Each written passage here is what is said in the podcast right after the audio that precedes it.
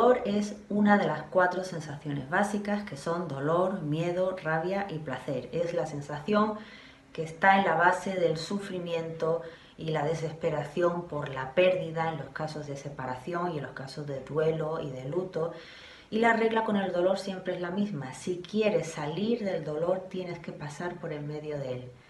Porque cada vez que tratamos de ahorrarnos el dolor en este proceso natural del duelo, de la separación, precisamente lo aumentamos, lo hacemos crecer hasta convertirlo en nuestro compañero de viaje. Las personas que tienen la tendencia a mostrarse fuerte ante los demás o ante sí mismos y a ocultar sus emociones, sus sentimientos, a no expresarlos por miedo a parecer débiles, son las personas que tienen más riesgo de convertir todo este proceso natural en un proceso patológico. Evidentemente la verdadera valentía no consiste en la capacidad de ocultar el dolor, sino eh, la de mirarla a la cara, eh, atravesarlo y de esta manera superarlo.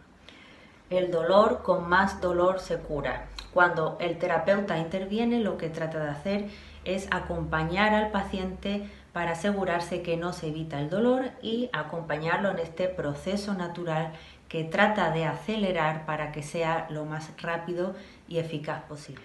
Cuando la herida psicológica es importante, es dolorosa y sangrante, no se puede hacer desaparecer de golpe esta herida, así por arte de magia o por un esfuerzo de la voluntad, pero sí se puede ayudar para que eh, poco a poco vaya decantándose eh, este dolor y la herida progresivamente cicatrice. No se trata de anular esta sensación con la voluntad, eh, ni dejar de pensar en ello, porque pensar en no pensar es estar ya pensando, es pensar el doble, sino precisamente de aceptarlo, asumirlo y darle un carácter de normalidad. ¿Cómo se interviene entonces con el dolor? ¿Qué técnicas utilizamos? Utilizamos en el caso del duelo y de la separación también, en el caso de la pérdida en general, dos prescripciones fundamentales. La primera de ellas serían las cartas, escribir cartas cada día a la persona que se ha perdido, donde uno pueda expresar todo lo que le habría gustado decirle o todo lo que le gustaría decirle eh, ahora mismo.